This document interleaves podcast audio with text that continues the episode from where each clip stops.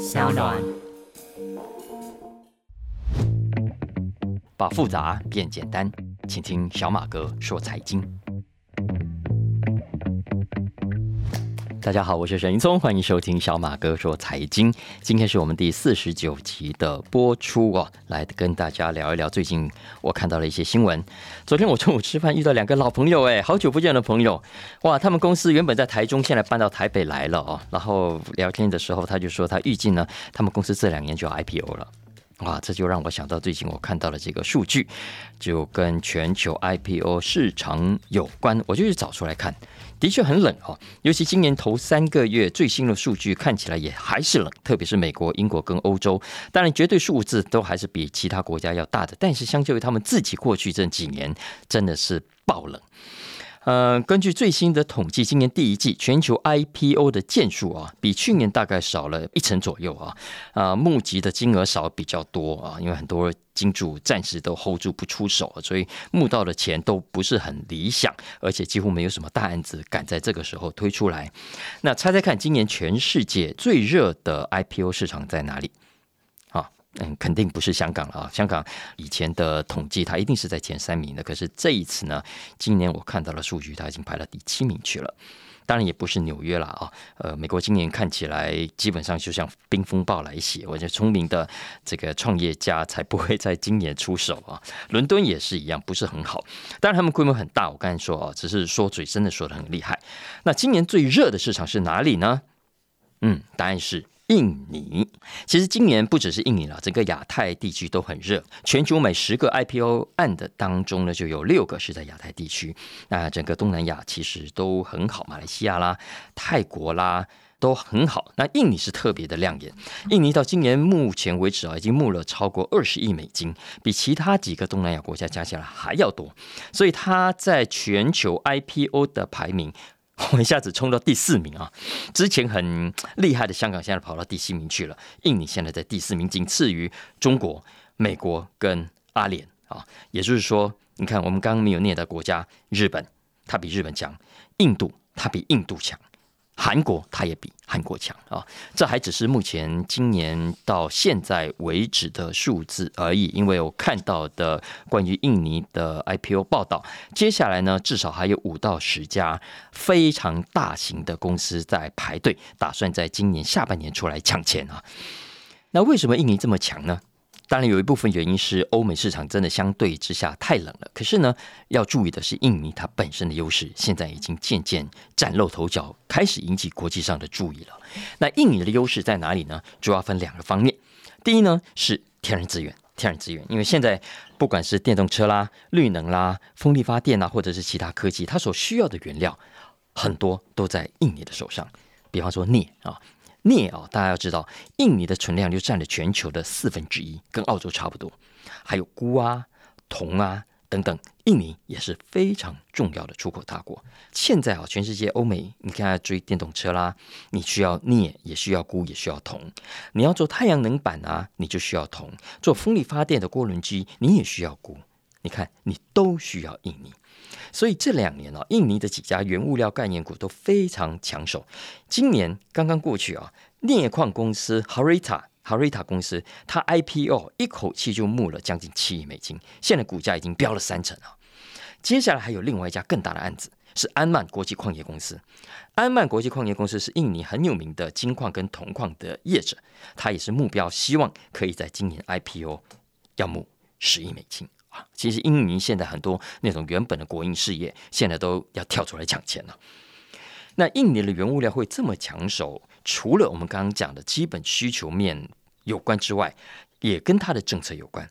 大家还记不记得我们之前聊过，印尼啊，他曾经因为觉得它的原物料这样子随便卖掉不行啊，他自己国内也有需求，所以呢，他先前曾经限制出口啊，限制出口政策。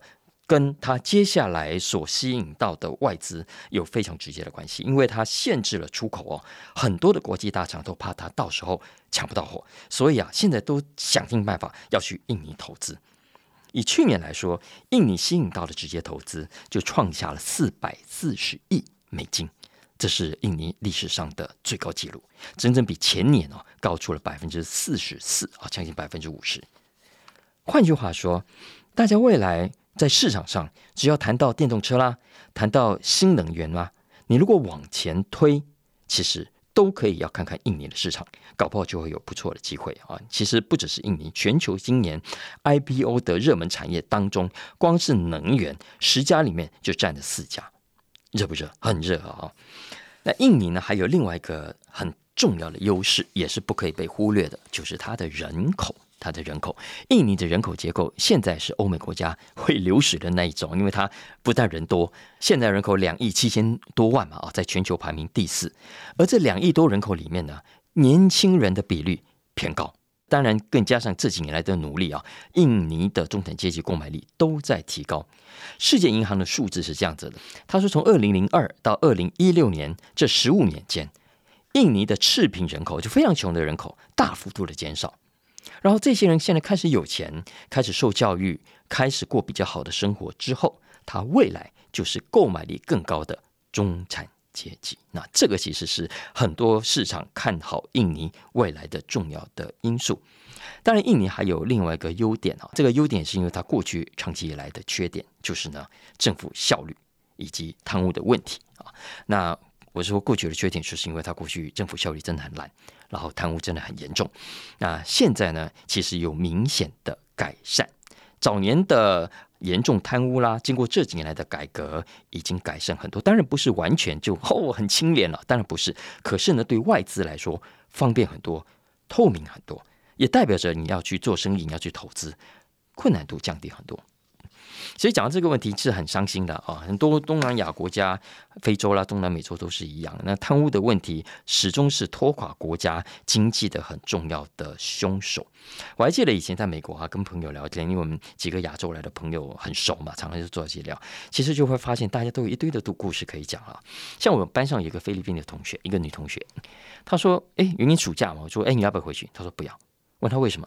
她说：“她很失望，她回。”菲律宾，他就觉得讨厌，因为他打从下飞机开始就会被要钱。好，另一个同学从印尼来的也是一样，他说就是会被 A 钱。然后马来西亚其实我们当时已经好很多了。我小时候的确也是，我从新加坡进马来西亚海关的时候，哎，老实说也很多的海关很脏的啦，那个常常要要要要钱。那但到我高中以后，老实说有明显的改善。但是我在美国听到有个。台湾的同学哈跟我讲一个非常恐怖的故事，我才知道哇，原来在我更小的时候，马来西亚有这么的夸张。因为我这个台湾同学啊，他爸爸妈妈那当时去美国玩嘛，然后他爸爸妈妈就跟我讲啊，他说他们年轻时候去马来西亚玩去旅行，他说他们是跟旅行团去的，然后大家就因为要过海关嘛，就排队。他说排到每个人的时候呢，因为他们是自助旅行，前面都是跟团的。他说呢，呃，前面的人排都一个一个过去，可是排到他们的时候啊，他说护照拿去。海关隔了几秒钟，他就听到“噗”一声，护照呢从海关人员手上飞到很远的地方，就想把它丢掉哎。然后他们冲出去拿，拿了回来，再排一次队。轮到他的时候，海关还是给他“噗”。后来他们才知道，因为他这样被丢出去，所有人都看到了嘛。他说旁边那个旅行团的导游才告诉他说：“你要在护照里面夹现金。”啊，他说他们自己自助旅行不知道，所以不知道有这一招，所以就照手讲。后来他们加加了钱，就顺利过关了。好，哎，他告诉我马来西亚真正的状况，我我也是听到非常惊吓。我说没有，因为在我长大的时候，已经再也不敢有这种现象了啊。不过 anyway，那毕竟都是过去。呃，现在还是有很多的国家贪污很严重，然后裙带关系很严重。那这些其实都是长期经济发展的隐忧，很可惜的了啊。所以啊，如果可以摆脱这些严重的贪污，我相信国家的经济是很有搞头的。印尼啦、马来西亚啦都一样啊。那刚刚讲到印尼的能源啊，我就想到特斯拉啊，因为小马哥有一阵子没有讲特斯拉了。那今天这个新闻，我觉得蛮大条的，我觉得蛮大条的。大家不知道有没有注意到，叫做特斯拉档案事件 （Tesla Files）。因为啊，最近根据一家德国媒体的报道，他说啊，他们收到一堆的数据。这个数据啊，是从 Tesla 流出来的，里面包含了十万笔特斯拉的员工、特斯拉的前员工、特斯拉的往来的客户等等，包括他们所有的细部的资料，他们的 Social Security 的号码啦，嗯，他们的银行账户资料啦，他们的薪水哦，然后还有他们 email 啊、信用卡资料等等啊，这些据说都在这个档案里面，里面还包括马斯克本人，据说马斯克本人的这个 Social Security number 也在里面。那这是最近特斯拉爆发的非常重大的一起资料外泄事件。不过这个事件，我认为啊，之所以严重，老实说，跟这些刚刚讲的这些呃泄露的资料关系不大了，因为我们又不是诈骗集团，我们要他这些 data 来干嘛？那个马斯克的 Social Security number 给你了，你要干嘛？没有啊，你就是顶多八卦，我要看热闹而已啊。可是我会关注这件事情，而且我认为这件事情很大条，是因为这件事情它所透露出来的是一个非常恐怖的现象。什么现象呢？就是特斯拉显然没有在好好保护用户的个资。也要知道哦，我们未来的电动车产业。业者的角色跟过去的传统车厂是很不一样哦。过去的车厂，福特啦、Toyota 啦，他把车卖给你了之后，你去哪里，你要怎么开，你要开多快，都不关车厂的事啊。反正车厂就是把车卖给你，然后他继续的赚保养的费用而已。可是呢，未来的电动车不是哦。未来的电动车你买了之后，这台车不一定是你的哦，因为它软体 always 要在更新。你每一次开出去，大家都会记录你一切的行程。换言之，车厂是会知道你所有行踪的，而且不只是你去过哪里，你一天开多久的车这种数据而已。我们在车上的谈话，你车上好几十个镜头会录下的影像，都会存在像特斯拉这样的公司里。请问，存下来的这些 data 谁在负责？你在车上化妆啦，你在车上换衣服啦，都会被记录下来的。那这些资料有没有人在帮你好好保护呢？我不是在开玩笑的哦。上个月，上个月的路透社就曾经报道，特斯拉的员工在内部的网络上做什么事呢？做了很没品的事。他们去分享啊，他们所收集到的用户在车上的影像，包括用户在车上谈话的内容啊，做的事情等等，而且时间长达三年，从二零一九年到二零二二年。这是路透社所踢爆的数据，可是你想想看，特斯拉的员工，他只有录下被路透社踢爆了这么少的几个影片而已吗？还是说，你认为这些影片其实只是冰山下的一小角而已？这还只是特斯拉哦，其他的车厂呢？每一台电动车每天收集多少的数据？请问这些数据要怎么管理？谁来管理？谁来监督？其实，在欧洲啊，特斯拉。今天所爆发的这起事件，已经违反了欧洲的 GDPR，也就是二零一六年五月二十四号通过的所谓一般资料保护规则，因为我们简称 GDPR。根据 GDPR 的基本精神，所有用户的基本资料都是属于用户的，业者你绝对不可以在未经许可下使用，而且呢，你也必须善尽保管的责任。如果流出去的话，你们这些业者，不管是 Meta，不管你是 Alphabet，不管你是特斯拉，都要负责，都要被处罚。所以呢，现在爆发这一起 Tesla Files 事件之后，有一些欧洲国家正准备要调查特斯拉，因为在这一起资料外泄过程中，到底责任归属是谁，应该要查清楚，因为太恐怖了。不过大家也不要对所谓的调查。抱太大的希望，OK？因为有调查、有处罚，老实说，不等于你我的资料就是安全的，你我的权益有受到保障。我为什么这么说呢？我们可以先来讲一下最近台湾媒体报道比较多的另外一起重大事件，也就是脸书的母公司 Meta。Meta 呢，因为它把欧洲用户的资讯啊传送到美国去，那这个做法。其实是违反我们刚刚讲的 GDPR 的，所以他被欧盟隐私监督机关处罚了十二亿欧元，十二亿欧元啊，这创下欧盟隐私权罚款的最高金额。那台湾媒体也因为这十二亿欧元真的很高，所以报道的比较多。欧盟的这个隐私监管机关叫 DPC 啊，简称 DPC，它是欧盟的最高主管机关。根据它的认定啊，Meta 它旗下的脸书。这么多年以来一直在收集欧洲用户的资料，然后传送到美国去。而这些资讯在过程中会被怎么利用，没有人知道。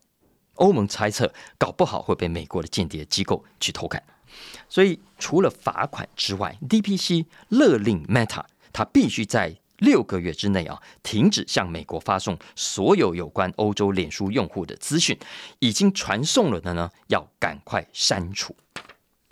那如果我们从刚刚媒体的报道看起来，你会不会觉得，嗯，不错不错，欧盟很强硬哦？你看这个要求这么严格，Meta 应该很怕吧？而且你看罚了这么多的钱，Meta 接下来会更小心吧？啊，所以有没有一种稍微大快人心的感觉啊？觉得欧盟做了这个判例很不错哦，立下了一个很好的典范。那以后呢，不但只有 Meta，其他的业者应该不至于随便乱搞了吧？对不对？才怪，才怪，才怪哦！大家真的不要被。这个新闻片了啊！其实小马哥要告诉大家，GDPR 实施的这五年来，完全哦，完全没有对像 Meta 这些大科技业者发挥贺阻作用。这五年来，这些业者哦，照样是在我行我素的，觉得他要怎么样就干嘛，吃定了。你除了罚我一点钱，根本奈何不了我。我为什么这么说啊？我举几个现象跟大家来分析。首先呢，你以为这是 Meta 第一次被抓被罚吗？当然不是啊！其实今年一月，DPC 才认定 Meta 违反了欧洲联盟的个资保护法，对 Meta 旗下的 WhatsApp 处罚了五百五十万欧元。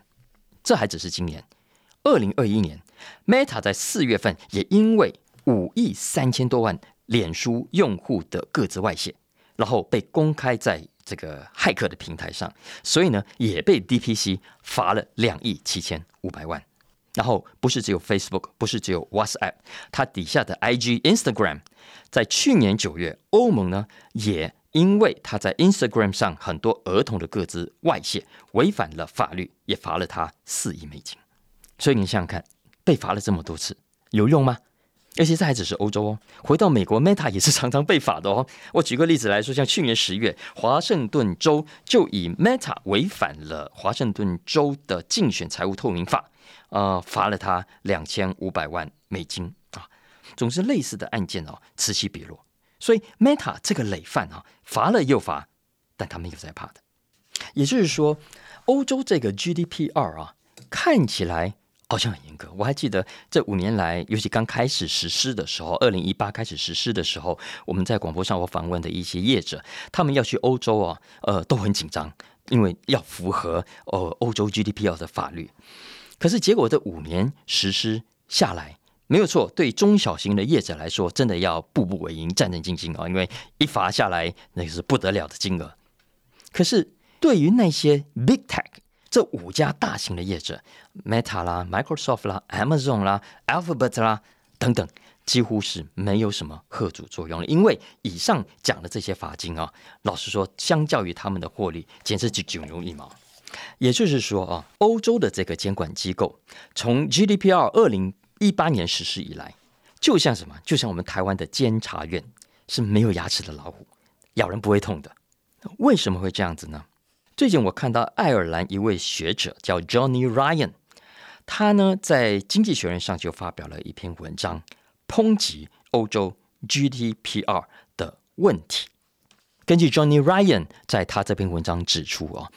欧盟的这个 GDPR 之所以会变成监察院，变成没有牙齿的老虎，最重要的原因之一是它根本上的设计。因为根据这个设计呢，GDPR 是属地原则，这些科技公司的欧洲总部设在哪里，就由那个国家来负责监管。那这会出什么样的问题呢？大家还记不记得我们在之前有讲过，欧洲呢，在过去这二十几年来，为了吸引很多的美国高科技公司去那里设总部，所以呢，就提出了很多税率优惠嘛，对吗？特别是爱尔兰，呃，星巴克啦、Apple 啦，都跑到去爱尔兰设公司。